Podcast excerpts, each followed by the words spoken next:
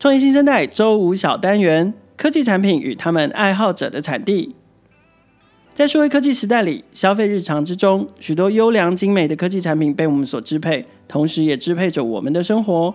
本单元邀请脸书人气社群“科技产品与他们爱好者的产地”发起人仲平共同主持，结合科技爱好者个人观点，还有产品经理的专业分析，创业小聚希望可以推荐新科技、好产品，为大家带来质感生活。同时，也进一步邀请大家一同思索与探讨，这些带来美好体验的科技产品是如何被打造出来的。耳朵借我，准备一起进入科技产品与他们爱好者的产地。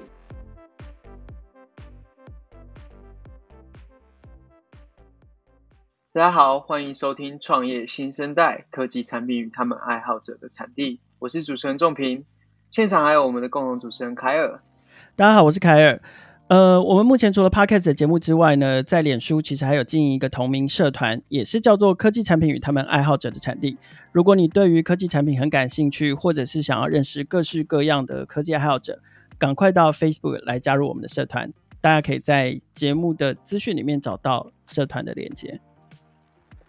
大家最近因为疫情，有待在家有感觉有点闷坏的感觉吗？有。然后，嗯，非常是不是？好，那我今天跟大家分享一个 Gather 这个产品。我觉得我们最近公司时不时就是开了一个这个空间，让大家可以在里面社交。那它大概是可以做什么？就是它其实就是让大家可以像和平常实体一样跟朋友聊天互动，同时你还可以跟你自己的同事啊、朋友一起一起去布置一个虚拟空间。嗯哼。那它的流程上大概是怎么做？就是你今天到 Gather 这个网站上，然后里面有不同的空间类型，比如说你要开会，你也可以找一个会议室。或是客厅，然后你今天去建立一个虚拟的空间之后，你就可以把大家邀请进来。比如说，我们最近就是把所有的同事都邀请到这个空间，然后大家可以在里面闲聊啊、开会啊，或是布置这整个呃虚拟的空间或玩游戏等等。也可以做成茶艺馆这样吗？呃，茶艺馆不好说，但是你如果有这个创意，应该是可以。但是它其实它其实界面上蛮阳春的，它很像那个以前。玩的那个 RPG 的游戏，就是它的，它是那个八 bit 的那种那种风格。然后，但我觉得蛮有趣的，就是它虽然界面很阳春，可是它的互动其实是蛮拟真的。怎么说呢？就是你今天在那个同样一个空间嘛，那如果你今天这个角色你要跟，比如说我要跟凯尔对谈，我就要操控我的角色到离凯尔这个角色比较近的近一点的地方，我们彼此才能交谈。它是比较模拟，就是真实的人，就是。我如果要交谈的话，我一定要离你越近之后，你才听得清楚我的声音。然后，呃，譬如说，它也有一些空间摆设是实际可以听到实际的声音。譬如说，我就是放一个柴火在那个一个桌面或是哪个地方，那你靠近的话，你就会发现那个哔哔啵啵的那个烧柴火的声音。那简单来说，它其实就是一个蛮有趣的远距的社交方式啊。那有兴趣的听众，如果疫情期间呢，啊，觉得很无聊，没有跟人社交的话，可以开个。虚拟空间邀请大家一起来玩玩一玩，也欢迎到呃社团跟我们分享一些试用过后的感想。好，我觉得因为这个疫情的关系哦，大家最近应该关在家里面都觉得度日如年，所以好像很久很久以前，就是在自由出门活动还没有成为传说之前哦，我想对很多通勤族来说，呃，公车到站资讯应该是非常重要的一件事，这让。呃，很多人可以省去说在站牌啊，或者是在艳阳下，或在大雨中空等的时间。当然，我想不只是公路，呃，捷运跟铁路，还有等等的这个交通运输讯息，对通勤族来说也非常重要。所以今天这集的节目，我们很高兴能够邀请到 Bus Plus 的 Co-founder 跟 Designer Freddy。Freddy 要来跟我们聊一聊 Bus Plus 这个科技产品是怎么开始的，那它又是怎么样成为一款资讯完整、功能强大的产品，让 Bus Plus 成为全台的通勤族都必备的 App。我们先请 Freddy 跟听众朋友打个招呼，然后简单的介绍一下你自己，好不好？Hello，各位听众朋友，大家好，我是 Freddy。我目前在一间智慧医疗新创担任产品设计师斜杠产品经理。那这间医疗新创呢，之前凯尔也有采访过我们公司的执行长。我们公司的产品主要是针对呃膝关节术后复健的一个服务。那公司产品是软硬体整合。那我之前的背景主要是工业设计。那之前在呃学还在念书的时候，我有到大陆阿里巴巴实习，然后从此就开始踏入 UI UX 这边的产业。这样，嗯，那过去主要都待在医疗新创，之前也有在 Dcard。对，哦，所以你有可以跟大家分享啊、哦？对对对，OK，那你跟我们这栋大楼很有缘嘛？对，好，那个呃，Freddy 现在待的新创公司叫做康利安，那他康利安在做什么？他刚刚已经有介绍了嘛，所以所以如果各位听众朋友有兴趣想要深入了解的话，嗯、可以去找我们去年的节目出来听，或者是到创业小聚上面找我们相关的报道。那我们今天的今天的主题是要聊 Bus Plus 这个产品，所以顾名思义，它是一个跟公车资讯有关的产品。我想要先请教 Freddy 的是，啊、呃，因为我们现在正正好是疫情最紧绷的时候嘛，录音的这个当下，所以我不知道你们有没有从产品使用上面观察到什么现象？哦，有啊，我们就是上周疫情大爆发嘛，然后我们就发现周五到周六整个使用量整个砍半，对，哦、就是蛮震惊的。可是我们看到这个数据是一件好事了。对，我们看到这个数据，我们感到非常的开心，就代表说很多人都有好好待在家里，没有出门出去玩，所以倍感欣慰这样子。倍感欣慰，就是有一种心情是有一种不一样的感受。之前看到这种下杀就觉得哇很痛苦，可是现在看到下杀觉得哎、欸、还蛮开心的，对，很欣慰。对，好，那你完整的跟我们介绍一下 Bus Plus 这个产品好不好？Bus Plus 主要是呃让使用者可以在上面查询大众运输的资讯，那最主要是可以让使用者查询公车动态。那我们的 App 里面支援了全台湾的交通路线，对，那里面也包含了捷运、自行车跟台铁时刻。嗯哼，所以呃是最早只有。公车，然后后来才慢慢加进去的，还是我们早期其实没有想那么多，就是只做想要只做公车，然后发现说，哎，使用者其实，在大众运输这个情境上，其实还蛮常去转乘，像是捷运或是自行车或台铁，所以也是慢慢加。OK，那产品的名字当时在命名的过程中就这么直觉吗？还是说你们呃几个 co-founder 有经过其他的讨论？我们应该其实也没有想说就是要呃想一个很多提案的方式，我们那时候就哎想要一个很直接就是 bus，然后那时候就觉得哎这个加这个单这个符号就是非常的有一种更上一层楼更高品质的感觉，对，然后加这个符号也代表就是像是交通十字交汇的意涵，哦，所以我们就用 plus 加这个来就是命名。可是怎么办？你们现在加入了火车，加入了，对啊，超纠结。我 我那时候想说，这是要改名啊。可是产品都已经做了有一定成绩，然后使用者也对它有一这样的品牌印象，所以我们到最后也是没有改。但就是过程中觉得说，当初应该不要只取 bus，对，就是太局限了。可是我也觉得也还好，因为你们有 plus 这个符号，所以对，就是可以再 plus 下去。对啊，就是 more more than bus，对不对？就是除了 bus 之外，对对对，其实你们还。cover 了非常广泛的不同的交通资讯。哦，我想要分享一下，就是那个这个家其实有影响到我那时候在设计界面的视觉风格。嗯哼，就是我那时候其实蛮常搭这种晚上的夜班车，然后就会有感受，就是那种公车从远方开过来，车灯打亮那个整个画面的感觉。对那那时候这个家在我们其实 Bus Plus 在一开始设计的时候，我们是蛮独特，就是用黑色背景。所以家这个符号在黑色背景上，就会看着像是一个发光的星星，然后其实象征呃，Bus Plus 可以指引使用者顺利搭回家这样。哇，原来是这有这些故事在的，所以我们那时候视觉风格是这样发想。OK，那嗯、呃，你们是从什么时候开始想要做这个产品？而且为什么会想要选这个题目？最早我们是在二零一五年三月上架第一版，还有 iOS。对，然后我们其实，在二零一四年下半年就在筹备了。那最一开始是另外一位 co-founder，呃，兼 iOS 工程师 Johnny 找上我，然后他那时候跟我讲说，想要开发一一款公车 App，他已经有先研究好政府的 Open Data，然后虽然说当时已经有很多家其他的呃公车 App，但他那时候就跟我说，想要做出一款更不一样的。对，然后。加加再加上我自己就是大众运输通勤组，我那时候每天基本上就是搭公车或是捷运这样。然后我，那时候已经回来台湾了。诶、欸，我那时候就在台湾，因为我那时候还在念书。哦。就基本上都还是要搭车出去这样。那那时候就觉得，因为我那时候我下载别家的公车 app，然后说觉得架上的 app 的体验都还不够好，就是界面也不还不是很好看，这样，就是很有很多很多改善空间。例如，举个例子，就是那时候我用。他牌的公车的 app，我就要如果说我要查一个 公车到站时间，我就要打开 app，然后要去重复重复做那些操作。例如说，我要点进去，然后再点一下，然后再划一下，才会看到我要的资讯。所以那时候我觉得说，为什么不可以把这些流程省下来呢？那时候我想说，既然我要设计的这个主要针对的使用族群是通勤族，那我觉得他们每天都频繁在使用，我们应该帮他们省下这些必要的时间。对，然后这些人也是很有价值的一群人，所以我们主要的核心就是希望可以帮他们省下这个频繁操作，然后一打开就可以直接看到他们要看到的资讯，就是到站时间这样。OK，嗯，所以那所以选大众交通这个题目其实是 Johnny 选的。对，他那时候就想要以这个方向先来试试看，然后再加上我自己就是使用者，就很刚好就是让这件事情成真。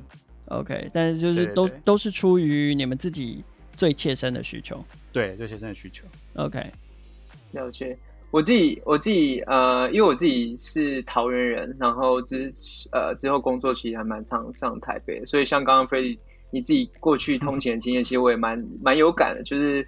使用他牌的 app 的时候，其实会慢慢会蛮常需要你要下载不同的 app，然后你又要查询不同的，你就没办法在同一个地方一起查询，其实是蛮困扰。对，那 Freddy 刚刚有提到，就是你们还有另一位 co-founder 嘛？那你们目前 Bus+ 到从上架到现在，你们是多少人一起在投入这个产品？那你们因为他刚你刚刚有提到另一个 co-founder 是 iOS 工程师嘛？那你自己是 designer，那你们只有这两个人吗？还是说有其他人一起？我们有第，我们总共有三位，那第三位是 Android 工程师。嗯、对、嗯，那我们主要分工就是 iOS，它这工程师他本身其实还有处理一些后端 API 的资料、嗯，然后 Android 基本上就是开发 Android app 嘛。那 design 的话，我的话会主要就是 UI、UX 界面的设计，然后还有包含一些行销的部分，这样。你也有在斜杠？PM 吗？有，就是但但我们这个小团队，其实我们的需求跟规格，其实是我们一起讨论出来的。嗯哼，我们没有一个人，我没有人一个人就是主导什么事情，我们是一起去把他们讨论出一个共识，这样。懂。所以在规格上，可能你们是三个人一起都有一些共识，然后实作面可能才是由 iOS 啊或 Android 去进行这样。对，而且有时候工程师提出来的想法，我觉得也很不错。嗯，因为他考量的是可以执行面，然后开发成本高不高这件事情。就我们从从他身上身上也学到蛮多的哦，对，然后我们也会共同分担客服，就我们有蛮多使用者会来问我们问题或是回报问题，我们是三个人共同分担这件事情。可是你们要怎么分配说这这个东西？就当这封信谁回这样？对啊，呃，使用者会有呃，我们我们基本上会做使用者问题的分类，那。我们基本上就是会把来问的问题的清单做，基本上就那当时那个人看到就是当时回答。那如果说需要特定的人去回答的话，就我们就会指定谁之后要要再去帮这个使用者做解决。这样。你说，譬如说问题是 iOS 的 App 有问题的话，对对对对，可能就是 iOS 去回答。OK，对，对，对。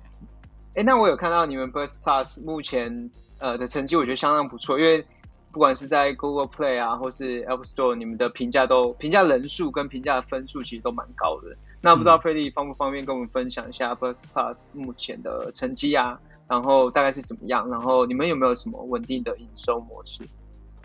我们目前的成绩，呃，我之前去看一下数据，我们现在双平台累积的下载量已经有达两百二十万。哦，对，然后你刚刚三个人嗯，对啊，然后你刚刚提到说 iOS App 跟 Android 就是那个呃累积的评价，我这边可以。这个简单分享一下，iOS 目前在 App Store 累积五点四万评价，然后平均是四点八颗。哇、对，然后 Android 的话是累积二点四万评价，然后平均是四点六颗星，这样算是在呃大众运输 App 里面评价都还算蛮高的，很厉害呢。嗯。我觉得不止，可能可能可能不止大众运输哦。我觉得在一般的 App 能取得这样的评价人数跟分数，我觉得都其实算蛮难得的。我觉得，嗯。然后我们在成绩这么好，营收营、嗯、收模式是什么？他低调是不是？那赚很多钱营收模式，我们营收模式主要是靠呃广告。对，那前阵就是之前也有推出，就是让使用者可以付费订阅这样，然后就去掉广告的功能。对，了解。哎、欸，不过我记得，因为你们其实还蛮强调，就是因为你我自己也是你们 app 的忠实的使用者啦。那因为你们其实跟其他 app 很不一样，就是你们很强调界面的操作跟友善嘛。那广告这件事情会不会对你们原本这个产品的定位跟优势有造成一些影响？因为毕竟它就是可能会影响到操作上的体验嘛。哦，对啊，我们一开始那时候要加什么样的广告形式，有去研究过。其实最一开始，我们那时候上架的时候，最常用的是 banner，就是直接放在底部。对，那其实 banner 它的呈现形式还蛮取决于广告主他提供的素材，所以有时候会放一些蛮不是很好看的图。嗯、对，那后来我们采用的广告方式叫做原生，就是我们是长得。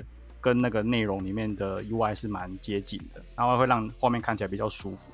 我们那时候光是这一点，其实就有使用者反映说，因为我们在我们 App 上看到广告是好看的，是不影响视觉的。对，所以我觉得这部分就有去考量到使用者体验，然后也相对应的做出一些调整。那之前也有就是我我那时候有跟工程师针对广告这部分有吵过架啦，就那时候也会呃有尝试过放像。盖板啊，就跳出来挡住使用者的，对，然后基本上这种东西是尝试完之后，就后来也就是把它拿掉了。对，嗯、有做过一些就是关于体验上的增值，不过都是会希望是试试看之后，然后如果看效果很不好的时候，我们再来做决定。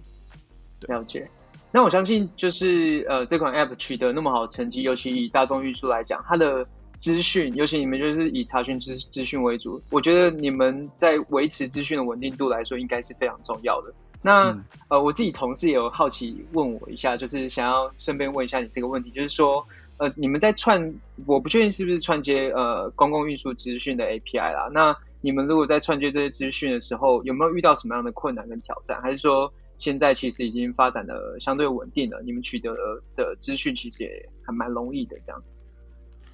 针对这一题，我其实有先问过工程师，那这部分就直接是由工程师他的回答，我来做一个转达。这样，OK，在初期串接的时候，大概两到三年前，平台的资讯相对比较少，所以那时候资料的品质、稳定度、资料齐全度都不是非常的好，然后时常会需要回报给 PTX 平台相关人员来解决这个问题。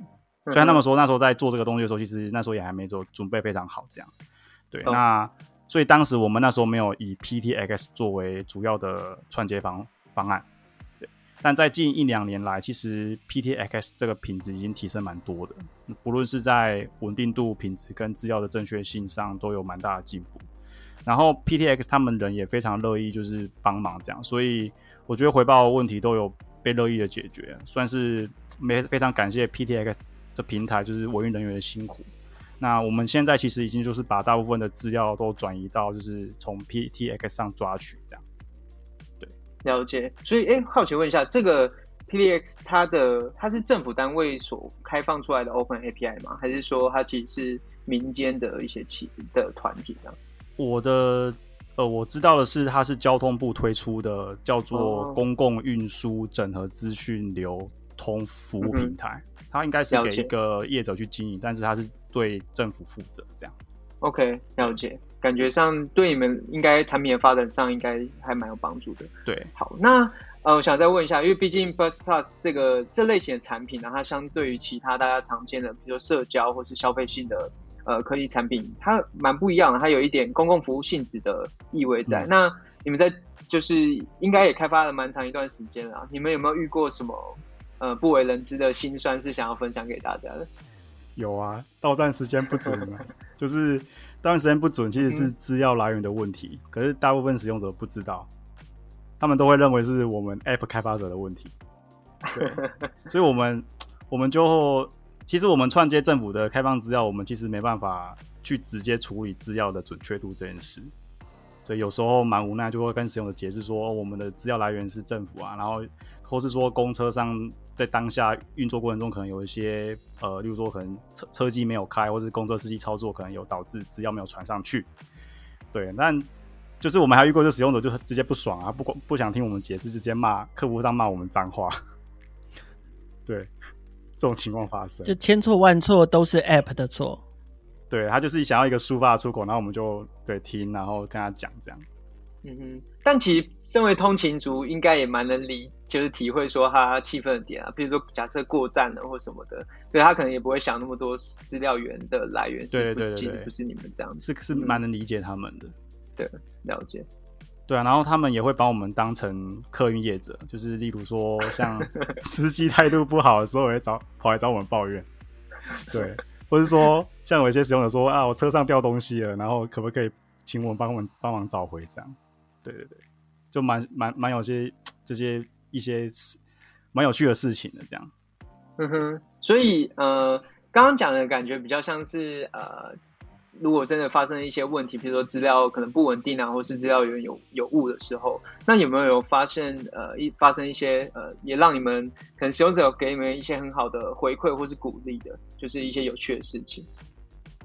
鼓励吗？其实我们那时候有发现说，因为我们使用者有一般的使用者，其实也有蛮多开发者的。然后我那时候有看到一个蛮有趣的留言，就是他是在帮我们说话，他说就是。使用者不要怪开发者到站之间不准问题，应该是要去怪政府资料这样。然后他就非常的生气，嗯，他就觉得为什么都不能体谅我们开发者这样，因为现在站在同一线，然后留言留言帮我们，对对对，他可能也是在串接这个 API 的开发者，对对对对对，怎么有趣的？好哦，那节目的上半段，Freddy 跟我们分享了做 Bus Plus 呃的过程中，他们遇到了哪些辛酸跟有趣的事情。不过，随着公共运输资讯，像刚刚 Freddy 提到的，在串接上其实越来越便利了。那也相对应的，跟 Bus Plus 相似的产品越来越多。那下一步他们要往哪里走呢？休息一下，我们等一下再请 Freddy 跟大家分享一下 Bus Plus 的愿景跟未来发展。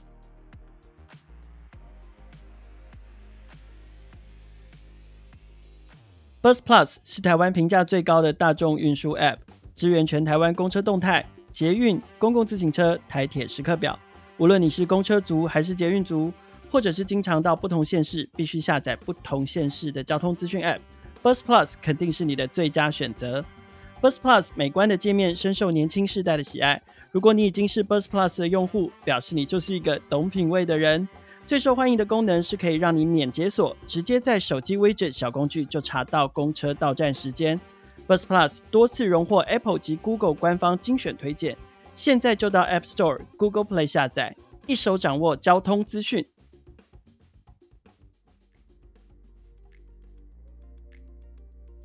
欢迎大家回到节目现场，今天的来宾是 Bus Plus 的 Co-founder 跟设计师 Freddy。好，刚刚在重评上半段的结尾，其实有提到，就呃，不管是 Freddy 一开始有讲到，就是说，呃，你们在做 Bus Plus 这个产品的时候。呃，过去也有用过其他同质性的产品，并不是太满意。然后再来，就像仲平刚刚讲的，其实随着资料串接，Open Data 越来越多，也出现越来越多同质性的产品。所以，呃，我不知道，因为这种比较具有公共服务性质的的服务或产品，适不适合来谈竞争优势？但是，anyway，你们怎么看待？呃？类似的产品，或者是你们担不担心会被其他的产品超越啊，或者是取代的问题？我这边如果是以这样的呃开发者角度的话，我可以去回过头来分享说，我们 Bus Plus 是怎么在这样这样竞争的市场就是崛起的。这样，嗯、对，我们最主要就是呃第一个就是我们把全台湾的公车路线整合在一个 App，就是非常的 All in One 这样。对，我觉得可以省下，不用台北、台中、高雄分开下载。因为我我自己也不喜欢说，我到一个地方，我还要重新下载一个新的 app。是，然后我也希望是我想要这个 app 是非常一个完完整的一个整体。然后当我需要的时候，我就可以去在上面找到我要的资讯。嗯哼，对，这是第一个。然后再来是我们 app 使用者都还蛮喜欢我们的美观的界面，还有使用体验。所以这也算是我们在这一个呃竞争过程中有脱颖而出的地方。然后再来是长时间累积下来良好的口碑跟评价，嗯哼，对，然后再接下来就会是功能面向，是刚好提到呃，我们最喜欢最多人喜欢用的就是那个不用解锁就可以直接看到站时间的 Widget 小工具，嗯嗯嗯，嗯，OK，所以基本上你觉得呃，从自己的经验，你们透过呃。UI 的设计也好，然后功能的整合也好，然后推陈出新，在使用者体验上面的提升，呃，这个是让你们可以从既有的竞争者或同质性产品里面脱颖而出的关键。那你们觉得这应该也会是你们可以继续保持竞争力的优势吗？对，OK，我们其实还蛮站在使用者体验的立场的，因为我我其实有发现有些开发者，他可能是独立开发者，他可能没有设计师做配合。然后它的界面可能也只是请设计师帮忙出图而已，没有考量到整个产品的使用流程跟情境。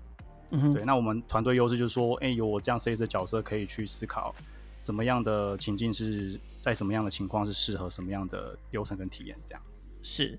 那呃，我们从另外一个角度看事情，就是说，呃，十一住行娱乐各个领域都有很多不同的公共服务的需求，OK，嗯，或者是商业性的需求。那不管是从公众利益的角度来看，或者是商业利益的角度来看，你有没有去思考过，呃，Buzz Plus 要不要跟其他的服务或其他的产品整合吗？呃，如果是以站在能提供给使用者更好的服务或体验的话，其实我们保持蛮开放的心，就是如果说可以因为这件事情，然后跟其他产品做整合的话，我们其实是可以接受的。嗯哼。对对对，就欢迎来谈这样。对，欢迎来谈这样。OK, okay. 但如果说是因为要整合，然后可能牺牲使用者的一些权益，例如说会把它资料拿来干嘛，那我们可能就不会。我们其实是站在使用者立场去思考这个这件事情。哇塞，使用者最大来。OK，所以聊到使用者最大的这种立场的话，那因为毕竟 Buzz Buzz Plus 它是以呃大众运输为定位嘛，虽然说你们一开始可能是定位在 Plus。呃，公车这样子。那如果讲大一点的话，你们的愿景会是什么？就是呃，会是要整合所有大众运输的资讯吗？那如果基于这样的愿景的话，你们有预计说短中长期要推出什么样不同的新的功能跟服务吗？Buzz Plus 目前的愿景是呃，让使用者可以更有效率地查到大众运输资讯，可以很优雅的移动到目的地，成为每个人外出移动的好帮手。对，嗯、那。刚刚提到的短中长期，其实我目前就单纯的想要把核心的功能的品质维持的更好，像是到站时间啊，然后资料的稳定度。那中长期的部分，其实我们呃，我们团队目前就三个人，然后都有正职。Spark Plus 算是我们的 side project，就是用业余的时间在维护，嗯。所以目前暂时还没有太多的心力去投入中长期的新功能或服务的规划，这样。不过，如果说有一些不错的合作机会，我们其实会保持蛮开放的态度。像之前啊，我们就有在思考怎么去跟客运业者合作，把那个车上的那个拥挤度呈现在 App 上。我觉得这功能好棒哦！就像那个捷运现在不是可以看拥挤度吗？如果公车也可以的话，是不是很酷？对，我就可以上车就不用那么挤。嗯，对啊，对啊。哇，如果你们是 side project 就已经经营的那么好，真的蛮不容易的。那我想要再问呃问一下，是说呃，因为你前面有提到说在串接呃 P 叉 API 这个这个呃这个串接的过程嘛，那你们也提到说原本可能你们不是用这个方式，是因为可能资料不是那么的稳定。那后来他们可能相对发展越来越好了。那你们自己在身为一个大众运输非常使用者，呃，使用量非常大的一个 App 啊，你们自己怎么看国内台湾在公共运输资讯这块的发展？你们是不是有什么心得或建议可以去分享？像我刚刚提到，就是交通部推出 PTX 这个平台，其实就做得非常好，因为它让开发者可以更容易的去对 Open Data 做更多的应用。那如果说政府没有开放这些资料的话，我是觉得就不会有像我们 Plus 这样的 App 诞生。对，所以他把他把这样的资资源公开开放出来，其实是对使用者、开发者跟政府，我觉得都是三赢的局面。对，那建议的话，我觉得如果说像刚刚提到，就是我们早期会对 PDS 就是提供蛮多资料上的建议。那如果说对资料回报上，如果是建立一个蛮单纯的双向机制。就是可以让开发者更容易去回回报一些问题的话，就是让一些错误的资料，像其实到站，呃，应该说公车蛮多站牌资讯，有时候会因为呃情况做调整，可能就移动了。嗯、那其实很多时候资料是不会马上更新到的，都是以当下使用者回报的。那如果说我们开发者从使用者这边可以更及时的去回报给他们，让他们去做更新或更正的话，我觉得对整个公共运输的服务跟资料品质都会提升很多。了解，因为我刚刚听你这样讲，短期的话，你们还是蛮想要尽可能以呃资料的稳定度跟正确性为主嘛。但其实你前面也提到，这个资料的本身能够掌握的，还是在于像 PTX 这样子的平台。那就是会变得有点尴尬。你们想要达到最好的呃使用者的体验，但是本身还是蛮仰赖 PTX 去提供更好的资料品质。那也许是未来透过可能双向或是更及时的双向回馈的机制，可以更帮助大家达到可能三赢的局面。这样。对啊，因为使用者对资料的准确性还是最核心的。